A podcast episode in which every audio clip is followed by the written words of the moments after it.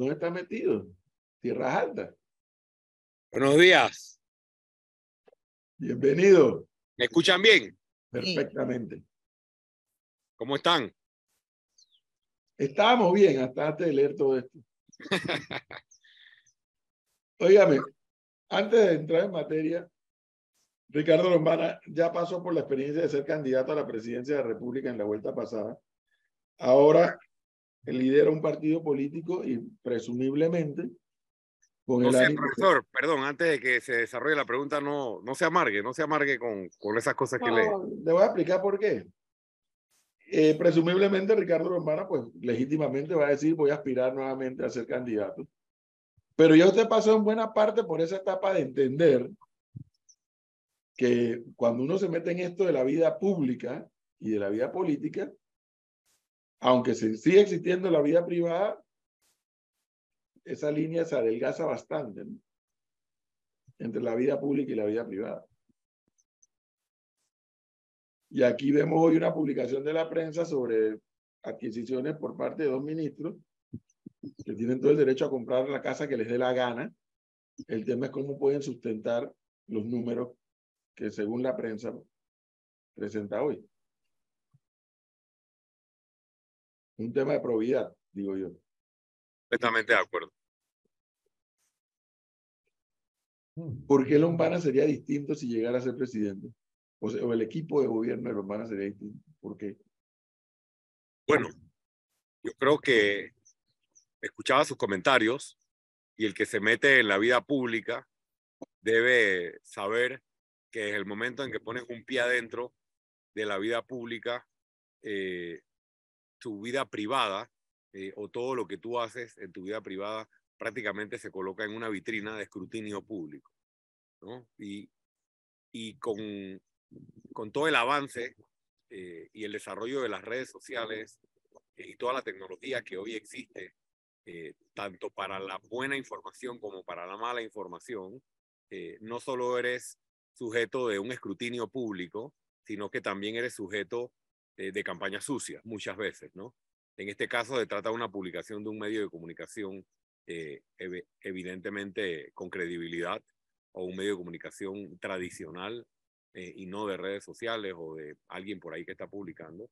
Pero creo que en el fondo el punto es que cuando uno entra en la vida pública, uno tiene que estar dispuesto a que a que hagan escrutinio sobre todas tus actividades, sobre todo aquellas actividades de interés público, ¿no? Porque siempre, aunque seas funcionario, siempre hay una línea, ¿no?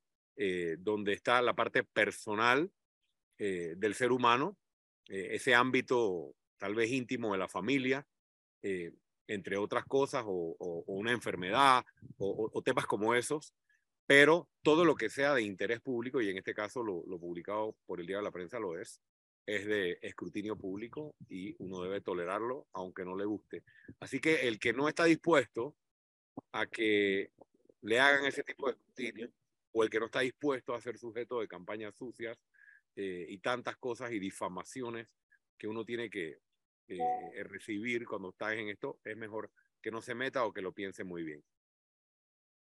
Sí, eso es lo que yo creo igual. O sea, si no, si no vas a tener la coraza y, y decir, yo puedo demostrar todo lo que me dicen, yo puedo sustentar todo. Si no lo puedes hacer, no te metas en esto.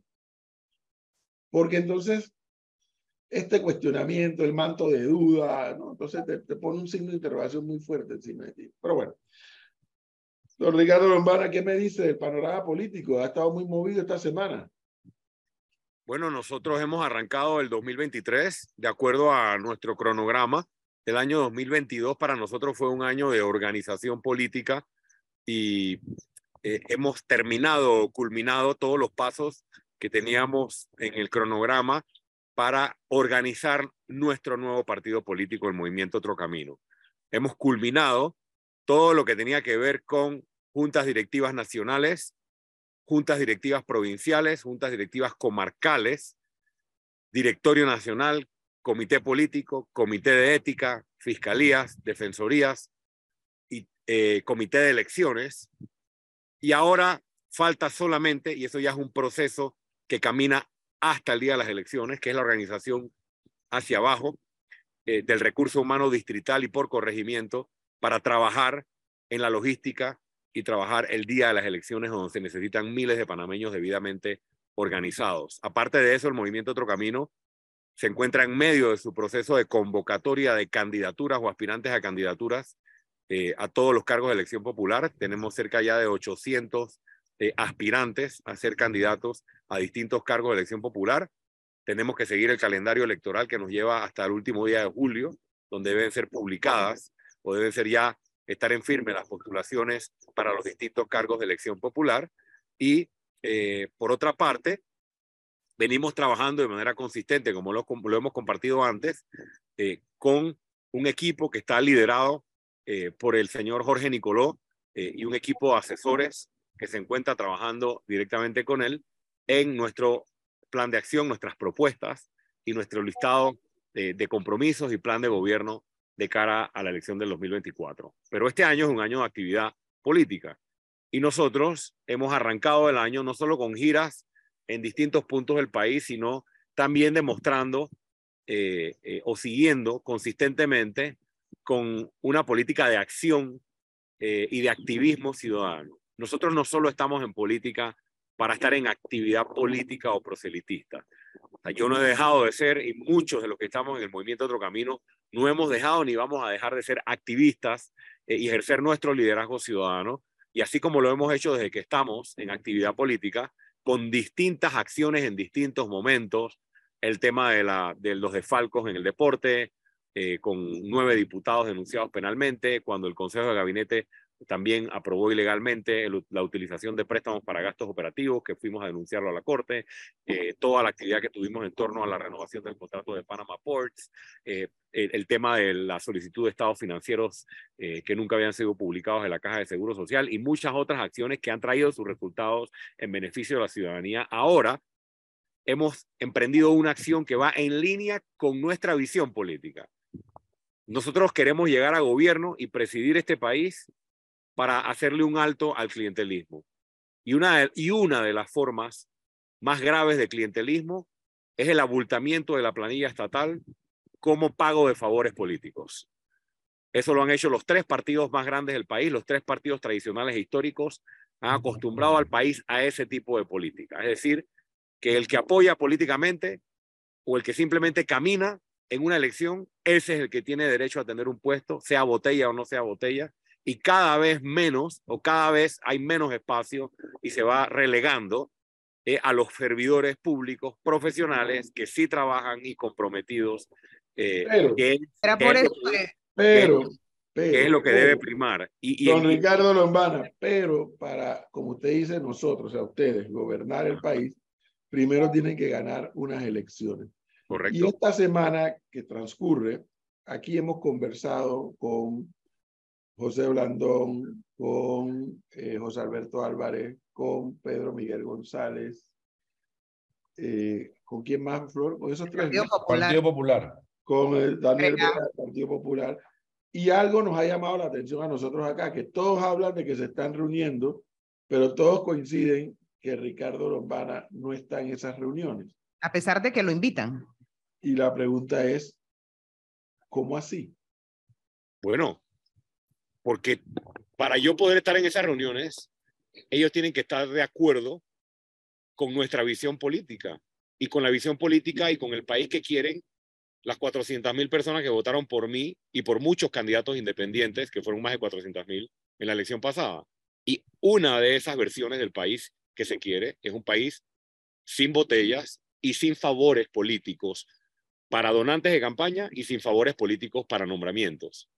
Y como el director de la Caja de Seguro Social en una entrevista dijo que recibía cartas de diputados pidiéndole nombramientos, y el hijo del diputado Benicio Robinson es el director de asesoría legal de la Caja de Seguro Social con 6 mil dólares, entre tantas otras cosas alrededor de este diputado, y hay miembros de la Junta Directiva que confiesan que nunca lo han visto por la institución. Nosotros hemos ido a solicitarle que entregue las cartas. ¿Por qué? No porque queremos saber quién está nombrado porque queremos evidenciar la práctica del pago de favores políticos para sustentar el daño que le hace al manejo de las finanzas públicas y el daño que le hace a tener un gobierno eficiente o el impedimento que significa para tener un gobierno eficiente, un gobierno que le sirva al país, donde haya gente que quiere trabajar y no solamente se juegue con la dignidad de la gente, de que cada cinco años tienen que estar cambiándose de partido, porque los nombramientos dependen de eso. Entonces, sí, yo he sido invitado a algunas de estas reuniones este, que se han dado y yo he sido claro en decir, primero, que me parece prematuro toda esta avalancha y toda esta presión que se está recibiendo es como si las elecciones fueran mañana. A mí me parece que es irresponsable y esta es mi opinión. O sea, escuchar a candidatos presidenciales hablando de quién debería ir a la cabeza o cómo se va a definir quién va a la cabeza de una alianza cuando aquí hay una población con el agua hasta el cuello. O sea, no me parece responsable. Eso no significa que no se puede no se puede hablar de los gobiernos del país. Segundo, aparte de que me parece prematura la conversación, nosotros hemos dicho cuáles son los temas que a nosotros nos interesa conversar. Pero cuando tú te sientas y la conversación empieza por, bueno, ¿cómo nos vamos a repartir los cargos? ¿Cómo nos vamos a repartir los ministerios? ¿O, cómo se va a configurar un cálculo aritmético electoral? Tampoco estamos de acuerdo con eso. ¿Por qué? Porque ponemos el ejemplo, eh, profesor Cabrera. Eh, y esta es nuestra postura. Habrá otras posturas políticas que estarán en otra línea. Veamos la alianza PRD-Molinena. El PRD tuvo que aliarse al Molinena para ganar las elecciones. ¿Ok? A eso le llamaron alianza. A eso le llaman alianza a los partidos tradicionales. ¿Qué recibe el Molinena a cambio de la alianza? Le regalan la Lotería Nacional de Beneficencia para que cuatro bellacos la expriman, ¿no? Y hagan negocio a costa de una institución que le pertenece a todos los panameños, ¿en qué beneficio al país ese tipo de alianza? Yo no estoy de acuerdo con ese tipo de conversación. Además, hemos puesto sobre la mesa que queremos hablar sobre cómo vamos a detener las prácticas corruptas, cómo vamos a detener el pago de favores y el abultamiento de la planilla por favores, cómo vamos a darle un giro a este país para que se premie el mérito y no sea la inscripción en un partido político lo único que valga para que la gente pueda salir adelante. ¿Cómo vamos a recortar miles de millones de dólares a lo largo de cinco años de un presupuesto general del Estado que dedica en gastos operativos, que muchos son para sostener aparatos clientelistas y que deben ser para prioridades nacionales? Yo no lo he visto a ninguno de ellos hablando de esto. Solo los escucho hablando de cómo van a hacer para ganarle a Martinelli las elecciones son el 5 de mayo del 2024. Los cálculos aritméticos y la, la, la, la, configuración de alianzas electorales me parece que no ocurre ahora. Y por último, sobre este tema, nuestra alianza natural, obvia, es con los grupos independientes, porque nosotros venimos de allí. Nosotros tenemos en el eje, de, en, en, en, el, en, el, en el núcleo del movimiento Otro Camino, muchos ciudadanos que apoyaron el movimiento independiente Otro Camino, liderado por mí desde hace cinco años y medio, seis años. Entonces, ese es nuestro enfoque ahora, consolidar y buscar la consolidación de un bloque independiente.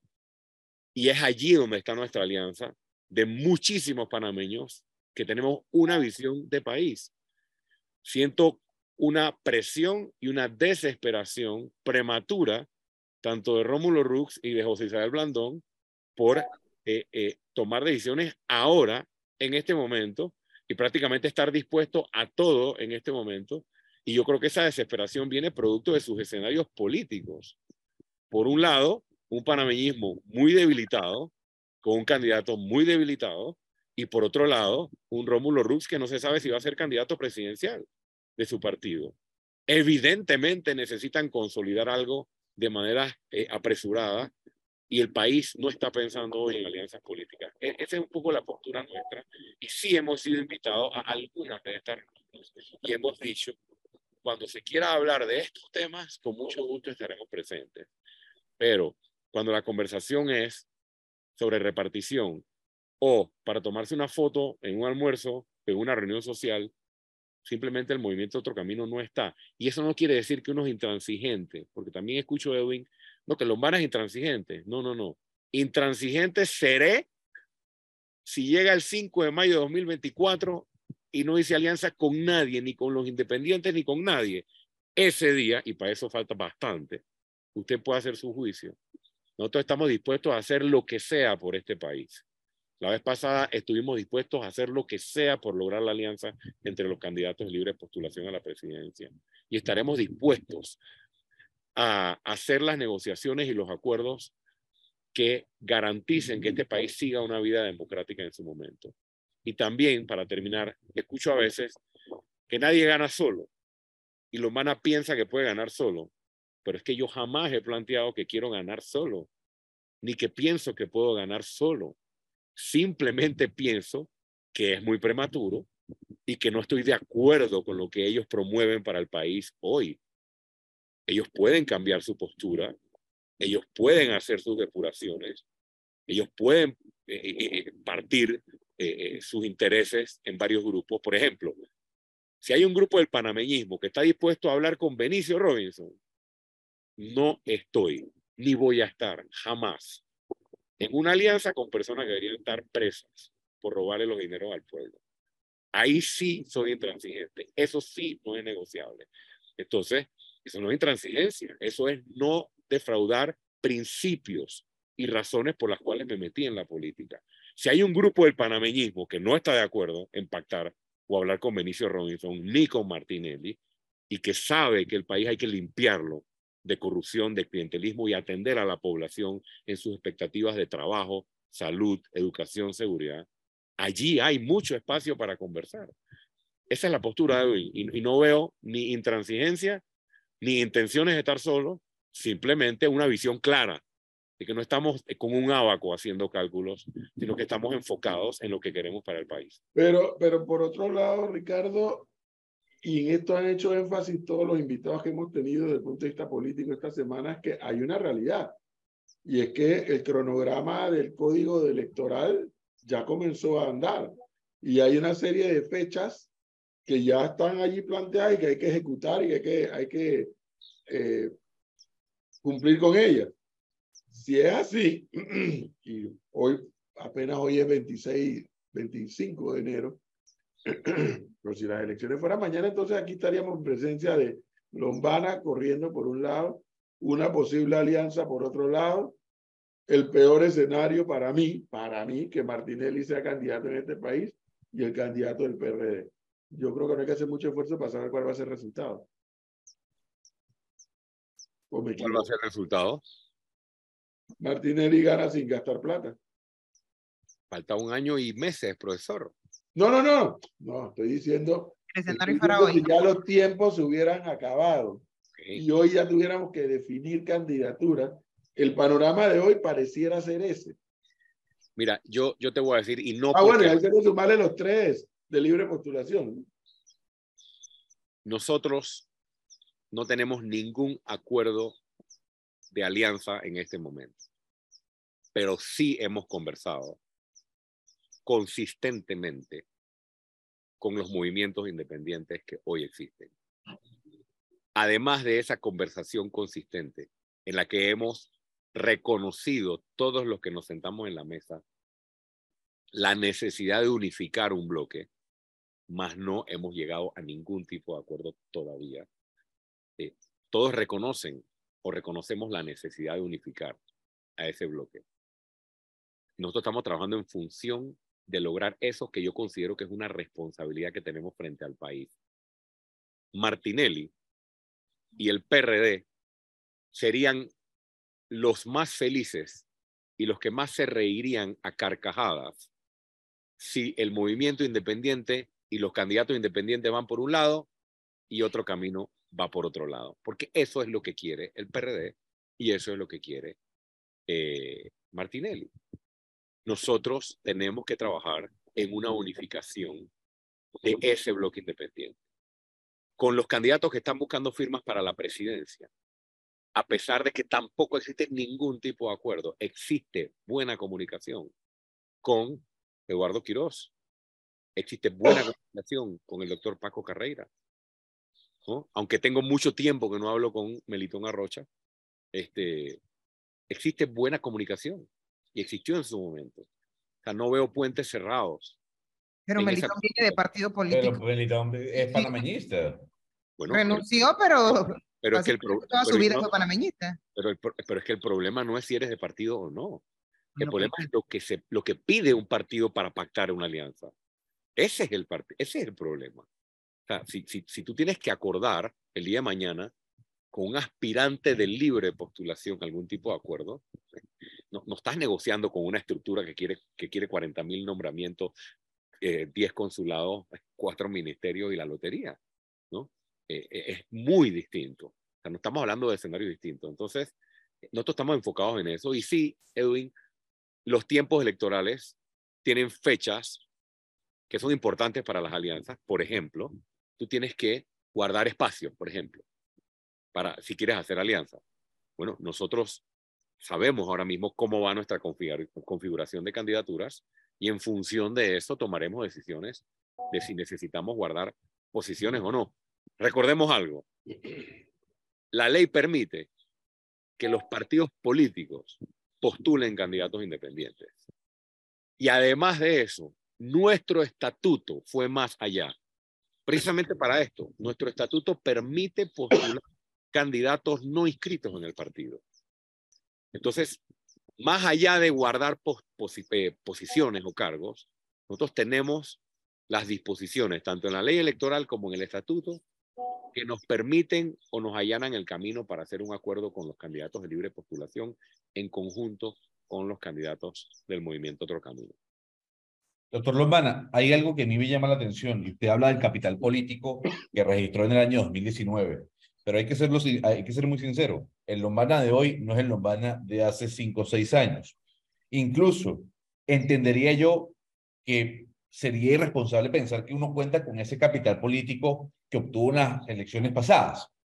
¿Y por qué se lo digo? Por lo que decía el propio profesor Cabrera, las encuestas. Cuando uno sale a la calle y se da cuenta, la gente no se siente representada por ningún líder de la oposición, ya sea de partidos tradicionales o ya sea del movimiento Otro Camino, en este caso su persona. La gente hoy en día tiene una cantidad de problemas que usted ha nombrado, pero la gente también quiere un cambio drástico de gobierno y estamos a un año y medio. No le queda absolutamente nada a este, a este, a este quinquenio del presidente Valentino Cortizo. Tomando en cuenta esta premisa, que la gente quiere un cambio radical de la politiquería que llevamos viviendo, y tomando en cuenta de que usted no tiene ese caudal político del 2019, yo quisiera saber tres planteamientos importantes. Número uno, usted hablaba de la planilla. Quisiera saber, dentro del plan de Ricardo Lombana, ¿en cuánto se tiene que reducir la planilla estatal en porcentaje? Porque me imagino que los cálculos ya lo están haciendo. Y dos, el tema del seguro social. Este gobierno no va a hacer absolutamente nada con el seguro social. Pero si Ricardo Lombana llega a la presidencia, tiene que hacer algo. Ese algo que será. Gracias. Mira, número uno sobre el tema del capital político, cuando hice el comentario, eh, en ningún momento me atribuí ese capital político, sino que hablaba de los panameños que están alineados con la visión de país que tenemos Lombana y muchos otros candidatos o figuras independientes. Y enumeré cuáles eran esos temas, entre ellos corrupción, transparencia, rendición de cuentas, manejo responsable de las finanzas públicas, eh, el combate al clientelismo y otras cosas más. Entonces, en ningún momento yo estoy queriendo decir que la fotografía de la elección del 2019 es la fotografía de hoy. Y en eso coincido contigo. Pero si yo me coloco un año y dos meses antes de la elección del 2019, yo marcaba 2%. Y se hizo un trabajo para llegar a 20% como tenemos hoy, una preparación, una estrategia, un equipo, obviamente, para posicionarnos en año y medio en, en, en, el lugar que necesitamos estar para ganar las elecciones del 2024. Es decir, que no me refería al capital que yo considero que arrastro, sino al grupo de panameños que se alinean con un tipo de país en el que no se le meta la mano al bolsillo más al panameño, sino que el país se le devuelva a los panameños. Dicho eso, eh, 20% de la planilla estatal, eh, pero no en un periodo de cinco años.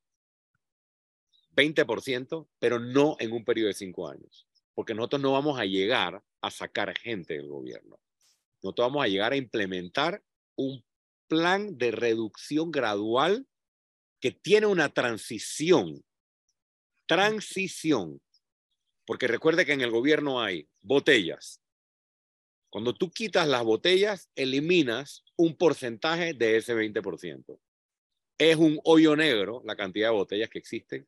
Algunos dicen que andan por el orden de 10.000, otros hablan de 20.000, tanto en el Ejecutivo como en el Legislativo. Eso estaría por verse una vez se llegue a gobierno y se pueda determinar el número. Número dos, hay una cantidad de jubilados en planilla estatal que se les vence porque no son permanentes, sino que son eventuales. Y número tres, hay, como sabemos, este, eh, una serie de personas trabajando en el gobierno que se pueden ir transitoriamente, progresivamente, ubicando y haciendo la transición hacia el emprendimiento y hacia la generación de empleo en el sector privado. Nosotros estamos enfocados en una primera etapa en esas tres líneas de acción para gradualmente ir dándole al país el gobierno que se merece, el gobierno que le sirva, el gobierno que sea eficiente en cumplirle al país, en cumplirle a los ciudadanos y también servirle a todos los micro y pequeños empresarios que hoy plantean que su principal limitación es la burocracia de un gobierno que no funciona. Eso responde un poco a la pregunta del porcentaje, pero que quede claro, porque nuestros adversarios siempre agarran esta bandera, de que nosotros no queremos llegar a gobierno para votar a nadie. Nosotros queremos llegar a gobierno para hacer un estudio de la capacidad, la capacitación, porque no hay data. La única data que existe es cuántos funcionarios hay, eh, eh, el monto de la planilla eh, y, en qué instituciones trabajan, pero datos como cuántos están jubilados, cuántos están en jubilaciones o tienen, eh, eh, se acogen a jubilaciones, se pueden acoger a jubilaciones especiales, el nivel de escolaridad que hay en la planilla estatal, la cantidad de personas que trabajan con contratos eventuales y contratos permanentes o con nombramientos permanentes, entre otras cosas, para tomar decisiones y garantizarle a todo aquel funcionario que trabaje, no importa el partido, que tendrá estabilidad, porque queremos llevar una ley a la Asamblea para actualizar la ley de carrera administrativa, para darle estabilidad al funcionario que trabaja y que cumple con su función y dejar el relajo del cambio cada cinco años y la botadera cada cinco años. Y con respecto a la caja de seguro social, yo he sido consistente en estar mencionando, y así también lo apoya nuestro equipo de trabajo, cuál es nuestra visión con respecto a la caja de seguro social. Primero, el presidente de la República debe dar muestras de austeridad en su gobierno. Lo primero que yo haría como presidente, antes de decir, vamos a tomar esta medida para salvar la caja, es crear las condiciones para poder tomar las decisiones. ¿Qué crea las condiciones? La credibilidad de un gobierno. Si la caja de seguro social ha sido tradicionalmente ordeñada por los partidos políticos y quienes han gobernado, por eso nuestra solicitud al director Lao, la primera medida tiene que ser tomar decisiones para sacar, en primer lugar, todas las botellas que estén en planilladas en la caja de seguro social e impulsar medidas administrativas dentro de la caja para mejorar su eficiencia en la administración. ¿Para qué? Para demostrarle primero a la población, al asegurado, a los dueños, jubilados y pensionados de la caja de seguro social, que hay un gobierno que está dispuesto a manejar responsablemente y administrar responsablemente la caja de seguro social antes de entrar a la discusión sobre sacrificios de parte y parte. Número dos, hay que llamar a todos los sectores pero no para un diálogo interminable. 30 días prorrogables a 60 días, porque ya todos los diagnósticos están hechos. Lo único que falta es tomar la decisión de si vamos a ir a un sistema de cuentas individuales, de si vamos a rechazar las cuentas individuales y vamos a mantener al 100% el sistema solidario, si vamos a estar de acuerdo con la división de la caja de seguro social en dos o no, una la parte financiera y otra la parte de los servicios médicos. O sea, hay muchas propuestas en la mesa y esta es una decisión que tiene que contar con un consenso. Pero un consenso no significa un diálogo de cinco años. Nosotros llegaríamos a la presidencia, haríamos lo que el presidente Cortizo no ha hecho, que es convocar a las partes con una fecha de cumpleaños para lograr ese consenso y decidir cuáles son las decisiones, las que salgan de ese consenso. Y si no hay consenso, el gobierno tiene que decidir. Y si yo estoy en ese escenario de que se vencen los plazos y no hay consenso, yo no voy a patear ninguna pelota porque no voy a dejar que la caja de seguro social quiebre. Hacia allá va nuestra orientación y hacia allá creo que ha sido eh, claramente eh, la línea que nosotros le hemos propuesto al presidente Cortizo y que hemos estado expresando en cada una de nuestras intervenciones eh, relacionadas con este tema. Mire, y yo quedé, yo quedé con, que satisfecho con su respuesta. Eh, satisfecho y además yo quisiera hacer una última interrogante, Flor, permítame, profesor, y tiene que ver con una duda que, que más allá de lo que usted plantea de acercarse a los, a los movimientos independientes es, ¿Ricardo Lombana puede llegar a la presidencia sin alianzas? O sea, Ricardo Lombana cree que su movimiento, lo que representa, lo que él personifica, como lo vivió en el 2019, puede repetirse en, este, en el 2024 y puede llegar a ser presidente sin alianza, sea con quien sea. Pienso que no. Pienso que no puedo llegar a la presidencia solito, como un Don Quijote hace, hace cuatro años. Por algo hicimos el partido. O sea, la primera medida, o yo creo que la primera demostración que yo le di al país de que yo había entendido que no podía ser un juego de una sola persona, fue haber tomado el golpe político de haber hecho un partido, porque hacer un partido es compartir poder inmediatamente y meterse en, la camisa once varas profesor Cabrera, que es la administración de un partido político, donde todos los días hay una situación que atender. Este, es una demostración o un primer paso de que entiendo que no se puede llegar solo. Y las alianzas que nosotros estamos eh, enfocados en hacer son las alianzas con los grupos que coinciden con nuestra visión de país. Lo, donde yo creo que está un poco la distorsión en la opinión pública, y es una distorsión creo que sembrada, es que si yo no me siento con Rómulo o con Blandón, entonces eso significa que no quiero alianzas. Yo creo que eso es una conclusión un poco distorsionada, ¿no? Este, porque el escenario político es mucho más que Lombana, mucho más que Blandón y mucho más que Rómulo. Eh, entonces, no sentarse con ellos como partido y hacer un acuerdo con ellos no significa que Ricardo Lomana piensa que puede ganar todo. ¿Por qué tú crees que se acercan grupos de panameñistas a otro camino? ¿Por qué tú crees que se acercan grupos de cambio democrático a otro camino? ¿O por qué se acercan grupos de PRDs a otro camino? Porque existe mucha gente dentro de esos partidos que ya no se siente representada por los liderazgos que tienen y porque están viendo que hacia 2024 los planetas se irán alineando y yo veo ese escenario venir, que si el señor Martinelli llega a ser candidato, él va a ser el representante de la corrupción en las elecciones y nosotros vamos a estar del otro lado representando a todo el, a todos los ciudadanos que quieren un país libre de trampa y sinvergüenza. Y ese va a ser el torneo electoral o la polarización que se va a dar en el torneo electoral. Honestamente, por más miles de millones que el PRD esté eh, sacando de la caja menuda para regalar, no importa el candidato que presenten, yo veo al PRD muerto en las elecciones del 2024 y no porque lo dice Lombana, sino porque le han dado una sarta de bofetadas al pueblo panameño con lo que han hecho estos cuatro años de gobierno. 8, 18 minutos. Don Ricardo Lombana, muchas gracias por concedernos este tiempo, muy amable.